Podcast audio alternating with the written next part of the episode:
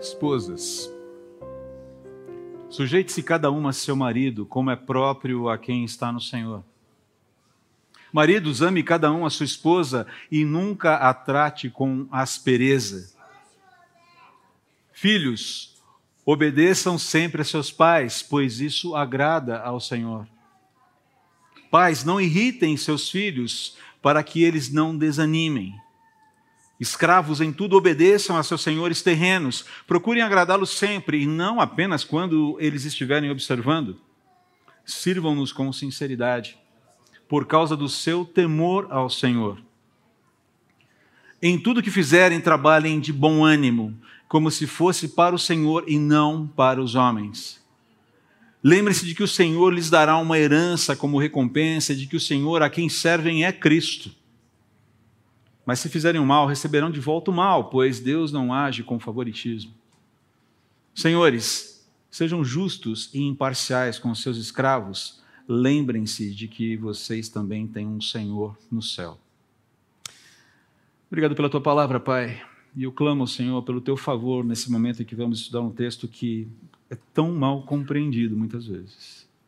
Vai à nossa frente, aplane o nosso caminho, abra a nossa mente e tem misericórdia de mim, usando-me como instrumento da tua paz. Em nome de Jesus. Amém. O que de cara chamou sua atenção no texto que a gente acabou de ler? O que de cara chamou sua atenção? É, é muito fácil a gente desconectar essa passagem aqui do contexto em que ela está e transformá-la numa caricatura. É muito fácil transformá-la é, numa, numa coisa um pouco ridícula, banalizá-la e, e, eventualmente cair num, numa leitura equivocada do que Paulo está dizendo aqui. Já ouvi coisas do tipo, pá, Paulo era um machista, um misógino, que vivia desvalorizando e diminuindo as mulheres. Já ouvi muito isso, especialmente em textos assim. Ah, já ouvi também, Paulo era um defensor do patriarcado tirânico e opressor. Olha só. Já ouvi também, Paulo era a favor da escravidão e aliado convicto do patronato. E esse é um festival de bobagens que a gente ouve por aí, que culmina invariavelmente naquela ideia bizarra, bizarra, aquela bobagem travestida aí de sofisticação teológica e amor cristão, aquela proposta de tentar atualizar e ressignificar a Bíblia, um monte de bobagem. Aliás, isso é um exemplo de sincretismo, diga-se de passagem essa proposta de tentar atualizar, ressignificar a Bíblia, isso é sincretismo, isso é anacronia. Anacronia é você procurar interpretar o passado à luz do presente, quando na verdade o presente tem que ser iluminado com o passado. Lembra-se de Moisés, dos Salmos? Ensina-nos a contar os nossos dias para que alcancemos corações sábios. Passado, a minha história, ela me ajuda na construção de uma compreensão adequada sobre o meu presente e os encaminhamentos sobre o meu futuro. Queridos, antes da gente voltar aqui para Colossenses, antes de seguir, na verdade, com Colossenses, um esclarecimento. Paulo não era um machista nem misógino. Se você olhar ali, por exemplo, da saudação final dele em Romanos capítulo 16, você vai ver uma profusão de mulheres que Paulo admira, e ele faz questão de nomeá-las, todas elas. Fib é um exemplo. Não é a Fib dos, dos Friends. Essa Fib é um pouco mais antiga. Uma mulher que servia o Senhor, Priscila, casada com Áquila, cooperadores de, de Cristo Jesus. Uh, Maria, não a mãe de Jesus, certamente, alguém que tinha trabalhado muito pela igreja ali em Roma. Aquela dupla que todo mundo ama guardar esse nome para usar para a filha em algum momento, Trifena e Trifosa. Você pode até estranhar o nome, mas Paulo falou: olha, são obreiras do Senhor. Aí vem Pérside, e ele fala: estimada, querida, amada definida como trabalhadora dedicada à causa do Evangelho. Até de gente que está nos pequenos grupos da igreja de Roma, Paulo se lembra, e tem lá Júlia. Júlia é nome bíblico, viu? Olha que interessante. Agora, uma das que mais me chama a atenção é, é a lembrança carinhosa que Paulo tem por Eunice e Lloyd, mãe e avó de um sujeito chamado Timóteo que foi obreiro ao lado de Paulo, aprendiz de Paulo, encaminhado por Paulo. A última carta que Paulo escreve é para esse rapaz. E ele faz questão de lembrar da influência dessa mãe, da influência dessa avó no evangelismo de Timóteo e no discipulado dele, no pastoreio desse rapaz. Olha, por favor, Paulo sabia identificar, Paulo sabia reconhecer, Paulo sabia valorizar mulheres verdadeiramente preciosas aos olhos de Deus. Isso é balela dizer que ele não fazia isso, que ele diminuía mulheres. Também é mentira, é falácia dizer que Paulo não via a família é, é, de forma adequada e a posição do homem em relação à família de forma adequada. Muito pelo contrário, Paulo ele não, ele não via, ele não defendia a família como posse de um homem. Ao contrário, ele via a família como um ministério mais importante de um marido, mais importante diante de Deus, ao ponto de chegar lá nas instruções das pastorais e dizer: olha, se um presbítero não sabe é, é, administrar, pastorear a sua própria casa, ele não serve para pastorear a igreja de Deus. Cuida primeiro da família, depois vai cuidar do rebanho. E se você tem alguma dúvida sobre a posição de Paulo em relação à escravidão, dá uma olhadinha na carta dele a Filemão, um senhor, um, um amigo, um cristão, cujo escravo fujão tinha dado uma certa dor de cabeça, um sujeito chamado Onésimo. Paulo encontra com esse sujeito, trabalha, Onésimo se, é, é, se reconcilia com Deus mediante a fé em Jesus, reconhece que estava errado e ele segue de volta para casa, de volta para o seu Senhor, levando em mãos uma carta em que Paulo diz: recebe-o de volta como você estivesse me recebendo. E se ele te causou algum dano, coloca na minha conta. Eu quero lembrar que você me deve a sua própria vida, tá bom? Interessante, né? Basta você lembrar alguns fatos bíblicos para desmanchar essa, essa bobagem toda de Paulo ser um misógino, um, um defensor do patriarcado tirânico, alguém que queria ver, a, a, a que, que, que defendia a escravidão.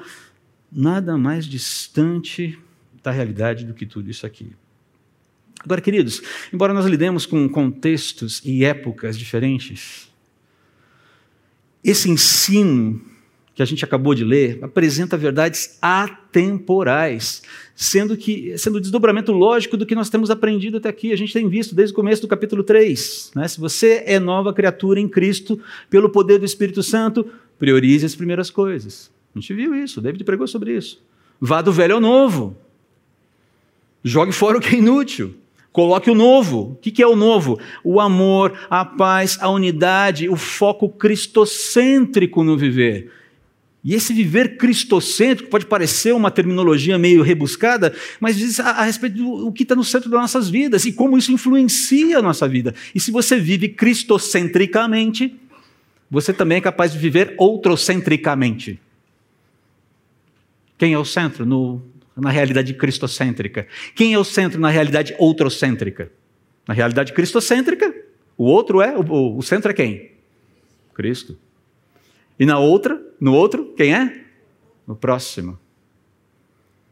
Não significa que a gente vai se anular, mas significa que a, a fórmula de cuidados relacionais funciona numa outra métrica onde eu sou habilitado a me importar com o outro na mesma forma que eu me importo comigo. E, eventualmente, eu sou chamado a priorizar as necessidades do outro às minhas necessidades. Ah, não foi isso que Deus fez? Não foi isso que nos encaminhou uma solução de salvação? Quando Deus abre mão da sua glória, abre mão da sua condição de eternidade, da sua grandiosidade para encarnar, se tornar homem, se limitar num corpo físico, viver, ter que crescer, ter que aprender a falar, ter que aprender a andar, ter que aprender uma série de coisas. Para depois morrer. Não é interessante isso? Se você está em Cristo e é nova criatura, você é habilitado a fazer esses movimentos. Então, observe a instrução dada por Paulo, antes de a gente voltar para o nosso texto aqui a instrução dada por Paulo no versículo 17, que antecede imediatamente o texto que nós lemos, e foi é, é, estava no conjunto das, das, da pregação, né, no, dentro do, do bojo da, da, pregação do Nelson Bomilca na semana passada. Olha só, e tudo o que fizerem, ou disserem, façam em nome do Senhor Jesus, dando graças a Deus o Pai por meio dele.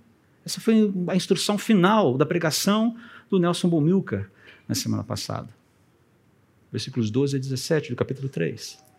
É o desdobramento lógico desse ensino. É o testemunho do viver no novo eu. É o testemunho do viver do novo eu. É, é o testemunho que evidencia a nossa conexão com Deus. Que nós estamos conectados de fato à videira. Lembra-se da analogia da videira que Jesus fala? Eu sou a videira verdadeira, meu pai é o agricultor. Todo aquele que o pai amou, ele enxerta na videira. Você faz parte da videira, essa é a ideia aqui. E essa conexão conta uma história. A gente acabou de cantar um pouquinho sobre isso na música durante, durante a nossa nosso ofertório. Uma história que fala que uh, havia uma, uma, condição de culpa que foi reconhecida com arrependimento, um perdão que foi ministrado, uma redenção que foi realizada, uma transformação possibilitada e a vida inundada com verdade e com esperança. Essa é a história, um resumo dela.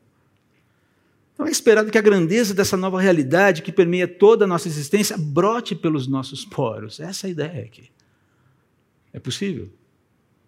Absolutamente possível. Então, uma perspectiva ajustada aqui sobre o que Paulo está querendo dizer. Então, lembre-se, isso que a gente acabou de ler, que começa com esposas, é desdobramento lógico do que Paulo falou anteriormente. Paulo não parou. Bom, agora eu vou falar. Bom, para tudo, e agora eu vou começar a falar sobre família. Não, ele vem num encadeamento lógico. Perspectiva ajustada. O que deve chamar atenção nesse texto e que normalmente não chama? Senhor. O modelo, o provedor e a razão do testemunho. O senhorio de Cristo. O senhorio de Cristo sobre nós. É curioso aqui que o termo Senhor, referindo-se a Jesus aqui, ele vai aparecer 14 vezes em Colossenses. 14 vezes. Sete vezes apenas nesse trecho. Metade das vezes, metade das incidências do termo Senhor aparecem exatamente nesse trecho que a gente leu. E seis vezes, é como ordem de considerar Jesus, o Senhor, é, naquilo que a gente faz para uma outra pessoa. Quando você estiver agindo com tal pessoa, haja como se estivesse agindo para o Senhor, no Senhor. Então diz respeito à pessoa para quem eu faço, no fim das contas, mas também em quem eu faço, porque tenho nele um modelo e tenho nele a capacidade para executar. Essa é a ideia aqui. Se o Senhor Jesus é de fato o nosso Senhor, se é o meu Senhor, se é o seu Senhor, Ele é o nosso modelo de como agir. E não é só modelo de ação prática, diz respeito às nossas motivações, às nossas disposições transformadas, santificadas, renovadas, corrigidas. Porque nem sempre as nossas motivações são assim. Vocês concordam comigo? Maridos, falem a verdade. As nossas motivações são sempre puras, sedosas, lindas e maravilhosas? Amém? Amém. Amém. Não. A não ser o Carlos Nomoto. Celise que o diga. Desculpe, peguei a. Entrei na piada, Carlos, beleza? É claro que ele está brincando. Mas é o alvo, é o objetivo. Nem vou perguntar para as esposas, porque eu sei que a gente começa a, a, a, lista com as esposas, então eu vou poupar vocês o máximo que eu puder nessa, nessa manhã aqui, ok? Mas percebam, ah, se o Senhor Jesus é o, nosso, é o nosso Senhor, Ele é nosso modelo de procedimento, de postura. É nele que eu me miro. Ele é meu paradigma, ele é minha régua. Mas não só no agir, mas o porquê fazer aquilo e, e a capacidade para fazer. Porque em mim mesmo, esquece, esse negócio não existe. É uma capacitação sobrenatural, que vem da dependência, que vem da submissão, que vem dessa coisa de me relacionar com o meu Senhor. Uma das coisas que eu mais gosto na dinâmica da vida do reino de Deus é entender que eu sou um súdito. Quando eu penso na ideia de ser um súdito, eu me encanto com essa coisa de um rei que está sentado num trono, que me conhece pelo nome, que deu a sua própria vida por mim, que é cercado de majestade e grandiosidade, mas que me acolhe e fala: Você é meu filho, você é meu irmão, no caso do filho, do filho mais velho, Senhor Jesus. Não é sensacional isso? Há uma distância enorme entre nós. E o paradoxo é que essa distância enorme entre nós é travestida de uma proximidade que ele mesmo propõe. Sou um súdito, mas sou um filho e sou um irmão. Ah, esse é o paradoxo do cristianismo. Bendito paradoxo. Sensacional isso aqui. É o nosso provedor para agir, é Ele quem move, é Ele quem, quem nos sustenta, é Ele quem nos estimula, Ele quem nos habilita, transformando a nossa mente, ajudando-nos a perceber o que está errado e, e, colocando, alimentando nosso coração com disposições que não são naturalmente nossas. Nesse processo de dependência, vamos conhecendo a Deus e vamos sendo permeados pela Sua grandeza, permeados pelo seu jeito de pensar e pela Sua proposta de como a gente deve agir. Quanto mais permeável estiver, mais eu vou ser movido nessa direção. E, sobretudo, Ele é a nossa razão de agir. Faço o que faço, ajo como ajo, me movo como movo, porque o meu rei merece. É a minha oferta para Ele, é o meu ofertório, é a minha manifestação de fidelidade a Ele. Que se chama sacerdócio universal dos fiéis, ou sacerdócio universal dos crentes. Pedro vai falar sobre isso. Vós, porém, sois raça eleita, sacerdócio real, nação santa, povo de propriedade exclusiva de Deus, a fim de proclamardes as virtudes daquele que vos chamou das trevas para a sua maravilhosa luz. Vocês são a fim de. Percebe? A finalidade maior é essa. A finalidade maior é, é justamente anunciar as grandezas desse Deus que fez esse resgate maravilhoso na nossa vida. E Paulo deixa muito claro onde esse sacerdócio deve ser exercido de cara, de bate pronto: família e trabalho. São as principais esferas onde a gente testemunha: família e trabalho. É ali que tudo começa prioritariamente na família e no trabalho, nas relações entre marido e esposa, pais e filhos, patrões e empregados. Essas relações elas devem refletir a centralidade do senhorio de Jesus nas nossas vidas. Se você é um seguidor de Jesus, isso precisa aparecer, isso deve aparecer. Você está sendo impregnado com esse negócio de viver a vida cristã na sua casa. Você, marido, você, esposa, você, pai, você, filho, você, patrão, você, empregado. Interessante que esse exercício ele acaba impactando todas as demais áreas da vida. O que eu sou como cidadão, a forma como eu lido com outros aspectos do meu viver. O foco não é esse aqui nessa, nesse momento, mas vai influenciar tudo. Agora perceba como isso acontece. Como isso deve acontecer? Como significa? Qual é a forma da gente ser testemunha de Jesus nessas esferas de testemunho? E aí vem a lista. É nesse contexto que elas aparecem. Como fazer isso? Como testemunhar? Tendo Jesus como modelo, provedor, alvo. Para as esposas é uma instrução muito objetiva e que causa uma certa dificuldade hoje em dia. Não vou entrar em questões polêmicas aqui. Você pode fazer a sua pergunta pelo Instagram até amanhã. E eu prometo que eu vou responder. Eu prometo que eu vou tentar responder.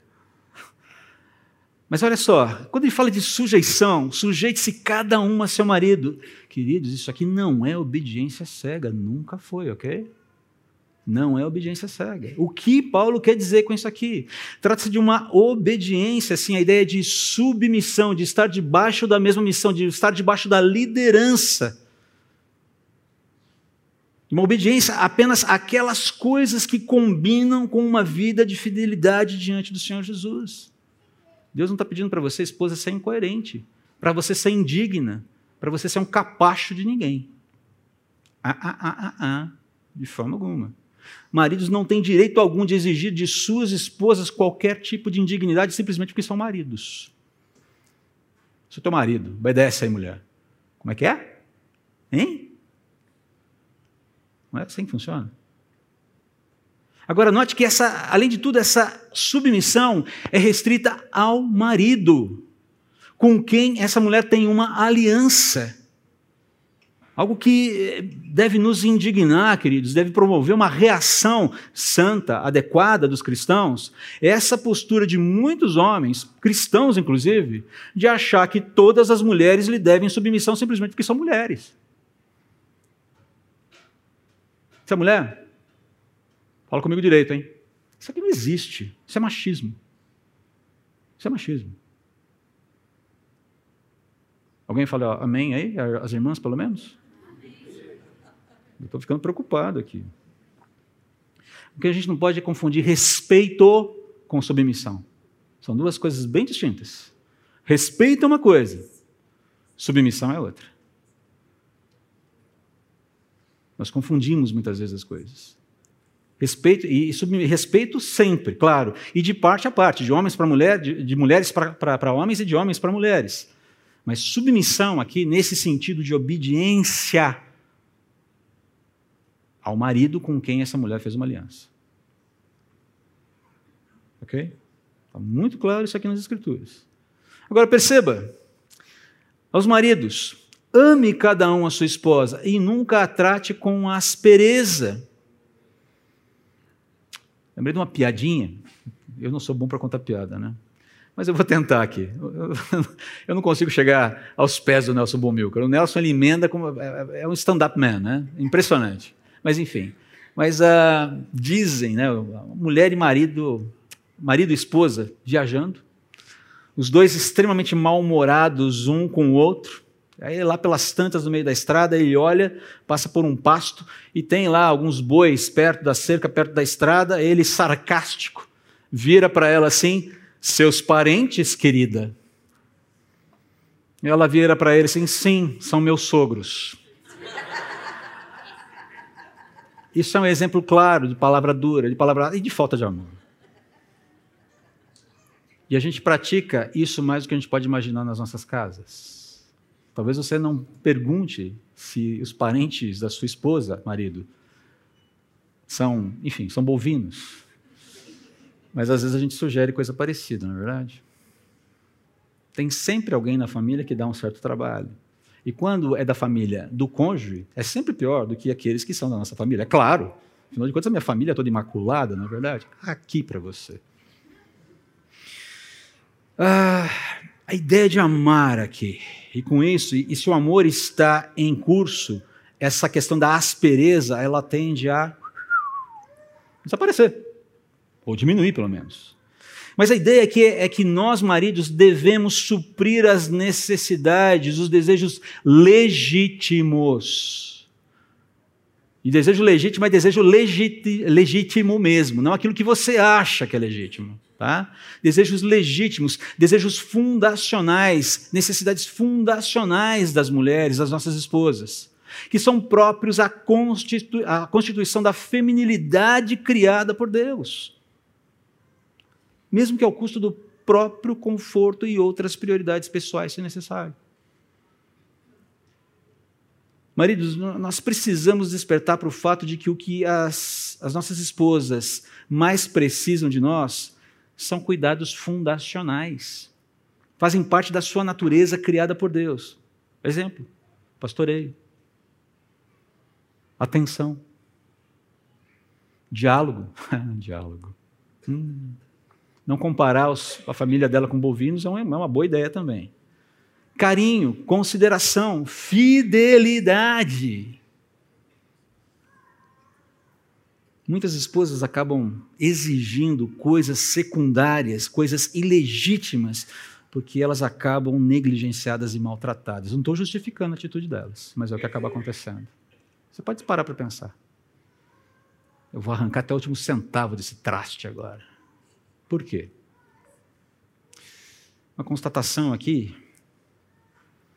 Enquanto a infidelidade conjugal masculina é em grande parte fruto de lascívia. Em grande parte, fruto de lascívia. A infidelidade conjugal feminina, também em grande parte, é fruto da perda da admiração e respeito pelo marido por conta de negligência às necessidades e desejos fundacionais legítimos da esposa. Coisa opera de forma um pouco diferente. Tem lascívia também de um lado e de outro e tal, mas invariavelmente é isso que acontece.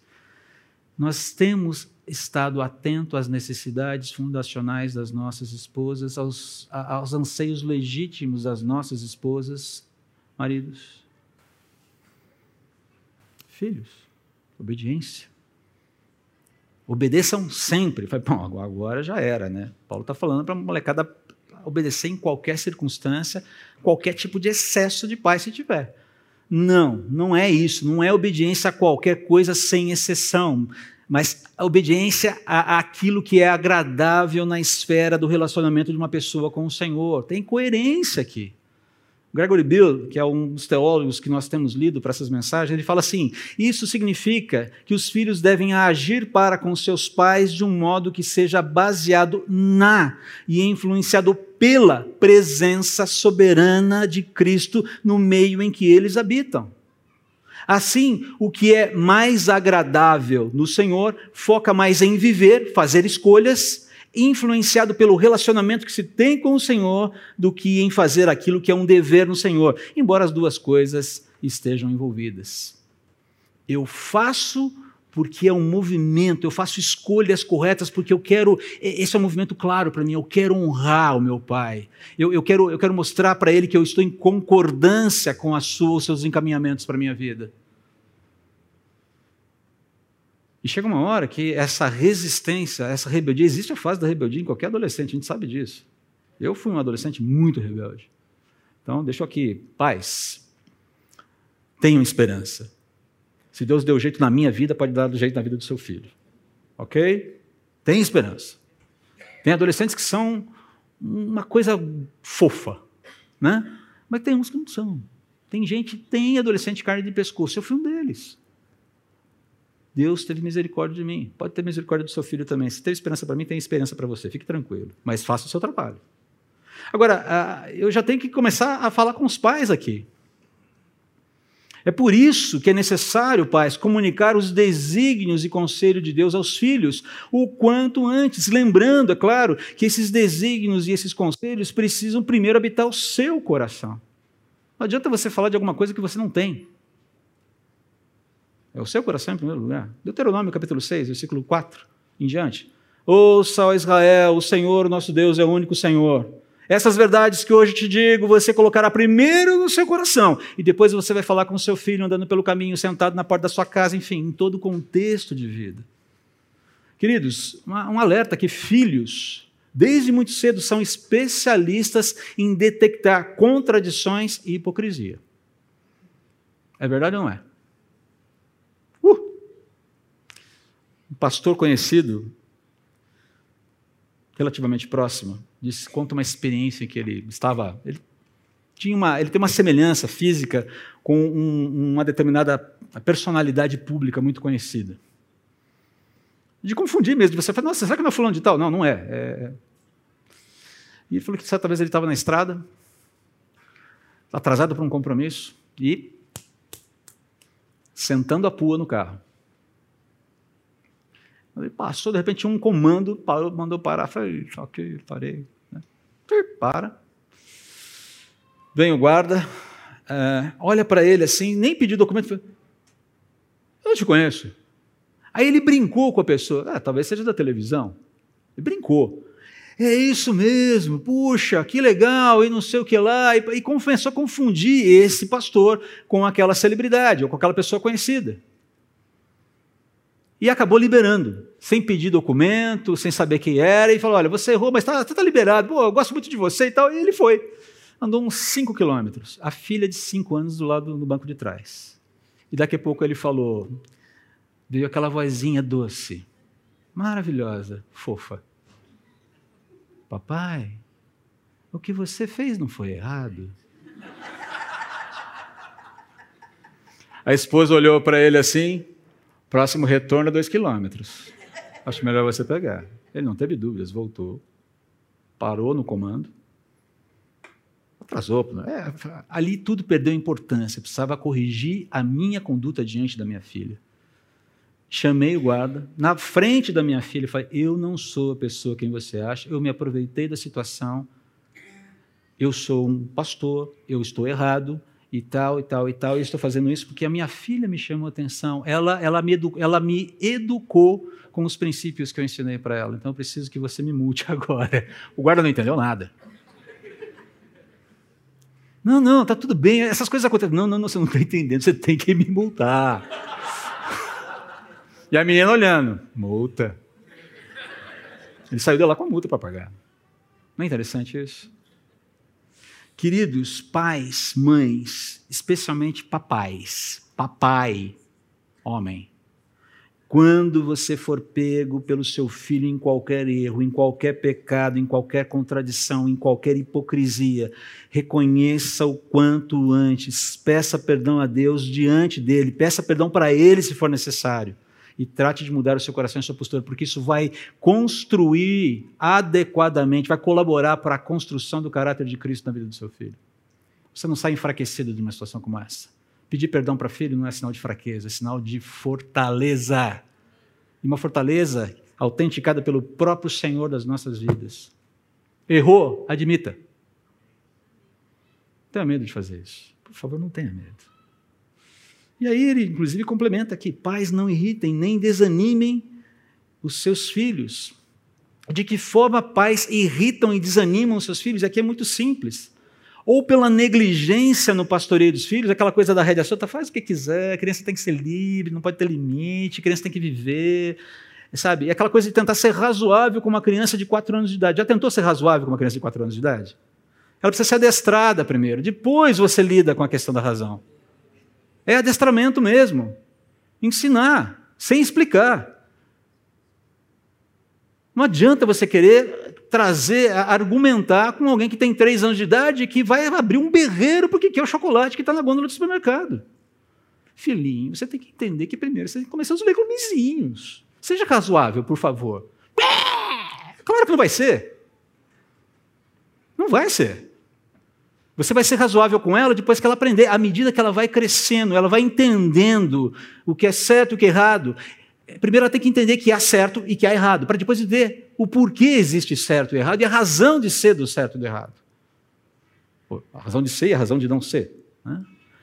Então, essa ideia da negligência.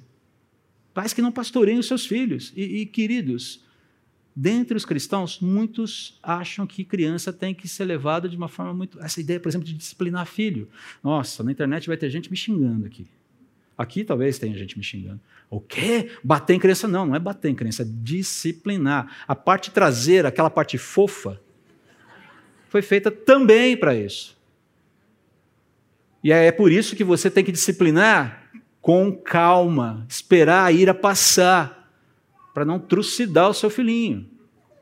Mas ele tem que chorar mansinho, entendendo que ele está errado ainda que ele não consiga entender a, a, os pormenores daquilo. E uma outra forma de, de negligência com os filhos, uma outra forma de irritar os filhos, os filhos irritar e desanimar os filhos é o legalismo. Aquela vida legalista. Vamos lá, moleque. Jejum e oração hoje. Joelho no chão, boca no pó. Vamos lá. Uma coisa é você disciplinar na admoestação, você educar na admoestação do Senhor e orientar. Mas é aquela história, você, você não está no exército. Quer dizer, sim e não. Mas não dá para exigir de uma criança, você, pode, você tem que exigir de uma criança aquilo que ela tem condições de oferecer. Eu gosto muito da história de um professor do Seminário Palavra da Vida, professor Davi Merck, que trabalha com famílias, e ele falava das, das das lutas que ele tinha para tornar os cultos domésticos agradável, agradáveis para os filhos. Ele falou, porque tem hora que vira uma coisa enfadonha. Chegou, eu teve um dia que ele falou que ele estava lá com os filhos, os filhos irrequietos, encanados, eu, quero, eu não quero lá, eu quero. Ele falou, o que, que eu estou fazendo, o que, que eu estou fazendo e tal. E ele, falou, ele começou a mudar a forma de cultuar primeira coisa que ele fez foi transformar a sala da casa numa espécie de teatro para se viver a história que ele estava contando. Ele falou assim: você não faz ideia de quando as muralhas de Jericó caíram lá em casa, como é que foi. Mas as crianças jamais esqueceram. Nós temos que educá-las na medida, na frequência em que elas conseguem entender. Então, duas formas de irritar e desanimar os filhos, ou pela negligência ou pelo legalismo. No primeiro caso, são limites de menos, no segundo, são limites de mais limites não necessários. Princípios e limites existem para o florescimento da vida, queridos, da beleza e, sobretudo, da piedade na vida dos filhos. Isso não vem com imposição, com charia, muito menos com rédea solta. Tem que haver um equilíbrio aí. Acredite, a gente está chegando no final aqui. Estou correndo o máximo que eu posso aqui. Tá? Escravos, obedeçam, sirvam sem cera aos seus senhores. Essa é a ideia aqui. Sirvam sem cera. Sinceramente, é sem cera. Vocês têm ideia de onde vem essa ideia do sem cera? Na antiguidade, quando se faziam os vasos de barro, no momento do cozimento era normal haverem é, fissuras, pequenas é, é, fraturinhas que é, é, inviabilizavam o produto. Então, o que, que o artífice fazia? Ele cobria aquelas fissurinhas com cera e depois pintava. O vaso parecia perfeito. Até que você eventualmente começava a utilizar. Eventualmente ele se tornava imprestável, menos robusto. A ideia de sem cera é não ter essa cera do artífice que vai lá e esconde o defeito. Essa é a ideia aqui. E note que a instrução de Paulo é a mesma dada aos escravos, aos empregados. A gente tem que entender que o conceito de, de, de relação, o conceito de escravidão no primeiro século é bem diferente daquela que a gente entende hoje, da, que está próxima da gente. O escravo ele era um servo, ele era comprado, mas ele tinha um salário, ele tinha uma vida diferente da, da, daquilo que a gente sabe que eram as senzalas no Brasil é, de 300 anos atrás. Era uma situação diferente. Não é que não, não havia isso, havia também. Mas é, a, a, havia a possibilidade, inclusive, da pessoa comprar a sua própria liberdade, caso ela tivesse condições. E Paulo, inclusive, estimula isso em algum momento. Mas, enfim, as escrituras estimulam isso. Agora, note, é a mesma ordem, valendo-se das mesmas considerações. Obedeçam sempre. Novamente, não é obediência a qualquer coisa sem exceção. Se o teu patrão chegar para você, frauda o balanço, você vai fraudar? Não. Mas e se custar o meu emprego? Confie em Deus e segue a vida. E se precisar, bate lá em casa porque a gente reparte o pão e o feijão. Mas percebe como é que a coisa deve funcionar? Sim, eventualmente vamos ser prejudicados por conta de uma lisura nas nossas condutas.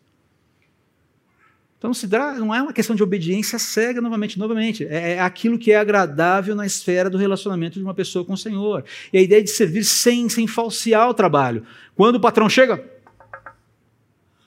tô aqui, chefe, conta comigo. E quando ele sai, corpo mole. Se tem uma coisa que incomoda quem emprega, é ver gente com corpo mole, na é verdade. Eu fui empresário, gente, eu sei como é que é. é vamos lá, a turma que toma 35 cafés por hora, né? Agora eu vou fumar o cigarrinho lá fora. Uh, você não é cristão? Ups, é mesmo não, né? Tem que arrumar alguma outra desculpa para poder enrolar. A ideia é não enrole no seu trabalho, não falseie o seu trabalho, não finja que trabalha. Trabalhe. Você foi contratado para isso, não foi? Então, ofereça o seu trabalho. E ele continua aqui, né, falando ainda para servos, para empregados, né? É, trabalhem com disposição. Trabalhem lembrando que a sua verdadeira herança é uma herança escatológica. Não adianta você achar que o fruto do seu trabalho no presente vai realizar todas as suas aspirações, porque não vai. Tem gente que constrói dentro da sua dinâmica com o trabalho a autorrealização, como se isso fosse o supra-sumo da realidade. A era secular, nós estamos estudando isso com os jovens profissionais, ela pensa dessa forma a autorrealização através do trabalho, da conquista econômica, da conquista da posição. Ele fala, olha, você pode conquistar o que for. Ainda assim, a sua verdadeira herança, ela é final. Ela diz respeito à, à, à culminância do Senhor Jesus, a volta dele ao juízo desse mundo e ao início da eternidade. Foca nessa herança. Por melhor que seja o seu trabalho, por melhor que você ganhe, por mais coisas legais que Deus esteja te dando através do seu trabalho, não põe o seu coração nisso. Priorize as primeiras coisas. Primeiro as primeiras coisas, depois as segundas coisas. Está lá no começo do capítulo 3. Trabalhem sem negligência, pois você vai colher a, a, a, o fruto da negligência do seu trabalho se você assim agir. Porque Deus não vai deixar isso passar porque você é filho dele. Não seja negligente no trabalho, porque não é porque você é filho de Deus que Deus, não, você é meu filho, então vem cá. Eu fui negligente, mas eu vou segurar você. Ah, que história é essa de mexer com meu filho? Pode parar. Não. O que é correto é correto.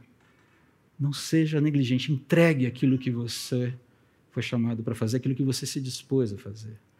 E por fim, falando aos senhores, aos patrões, a ideia de ser justo e imparcial é oferecer condições de trabalho dignas. salários dignos, salários equivalentes. Você tem homem e mulher ocupando a mesma função, salário dos dois deve ser igual. Você tem um sujeito de uma etnia A, um sujeito de uma etnia B ocupando a mesma posição, o salário deve ser igual. Você vai fazer uma avaliação de, de candidatos para uma vaga, você vai olhar as competências dessas pessoas para escolher e não se ela tem características X, Y, Z ou ausência de A, B ou C. É o expertise dela. Essa ideia da justiça, da dignidade com a pessoa. E lembrando que esse movimento de, é, de olhar para o outro com dignidade, de olhar para o outro como alguém igual, é porque eu entendo que, mesmo sendo patrão, sendo dono da grana, dono da bolsa, na verdade eu não sou o dono do mundo, o dono é outro e eu faço parte daquilo que ele é dono. É interessante considerar que na, na, na, dinâmica de Deus não existe estratificação social, já reparou? É isso que Paulo está falando para os patrões aqui. Lembre-se que na eternidade, na realidade, na dinâmica do reino de Deus, não existe estratificação social. Dentro da sociedade aqui, você pode ser mais rico, você pode ter mais coisas, você pode ter mais bens, enfim, blá, blá, blá, blá, blá. Mas diante de Deus, amigão, está todo mundo no mesmo nível. Não se esqueça disso. Não use dessa visão estratificada do mundo para fazer qualquer tipo de injustiça. Queridos, nosso sacerdócio começa no lar e no trabalho. Simples assim. É só tudo isso. Sozinhos não damos conta. Nós precisamos do modelo, nós precisamos do provedor e nós precisamos da razão. Tudo isso nós já temos em Cristo. Então, com isso em mente, leve com você daqui. Olha os takeaways aí, Fábio. Esposas, Mirem-se mirem na sujeição. Tenho como exemplo para vocês a sujeição de Jesus ao Pai para ofertar sujeição ao seu marido. Não é obediência cega. Não é isso. Lembre-se disso. Mas essa disposição tem que existir sim. Maridos, mirem-se no amor sacrificial, cuidador e protetor de Jesus conosco, a sua igreja, para ofertar amor e docilidade à sua esposa. Sua esposa não é sua empregada doméstica. Vou dizer para você uma coisa: você não precisa ser uma empregada doméstica para sua esposa, mas ajudar nas coisinhas de casa de vez em quando é bom. E essa coisinha de, de, de esposinha levando o cafezinho na cama para o marido, de vez em quando é legal. E é legal também levar o cafezinho na cama para a esposa, né? Mas essa coisa de, de viver debaixo de um esquema em que o outro é quase que um empregado doméstico seu, não funciona. Oferte amor e docilidade à sua esposa como o Senhor Jesus ofertou amor e docilidade sacrificial à igreja. Esse é o parâmetro aqui. Filhos, moçada, moçada, todos nós aqui. Mirem-se na obediência integral de Jesus ao Pai, ao ponto de ele dar a sua própria vida, ofertar a sua própria vida para cumprir a missão.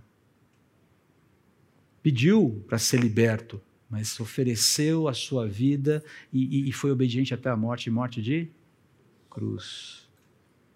Pais, nutram seu coração com reverência ao Senhor para pastorear seu filho, seus filhos. Não sejam negligentes e não sejam legalistas. Abasteçam o seu coração com o conhecimento do eterno. Porque isso vai dar o prumo para vocês. Sempre dá. Empregados, sejam diligentes e ofertem o seu melhor para os seus empregadores.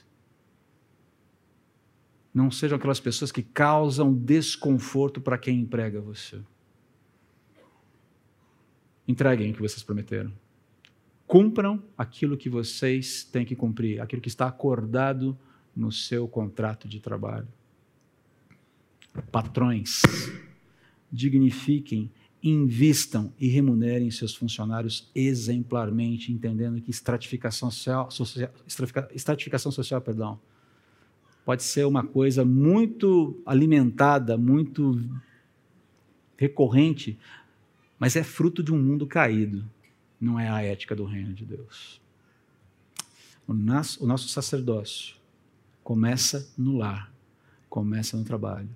Esposas, maridos, maridos, esposas, pais, filhos, filhos, pais, empregados, patrões, patrões, empregados e todo esse conjunto virtuoso vivendo para a honra e glória do Senhor Jesus. Vamos orar. Obrigado, Pai, pela tua palavra e pela forma tão clara como ela nos ensina. Ajude-nos, por favor. Esposas, maridos, filhos, pais, empregados e patrões. Ajude-nos a ter o Senhor como nosso modelo, como nosso provedor, como a nossa razão. Imprime em nós esse encantamento pelo Senhor que nos faz agir nessa direção. Em nome do Senhor. Amém.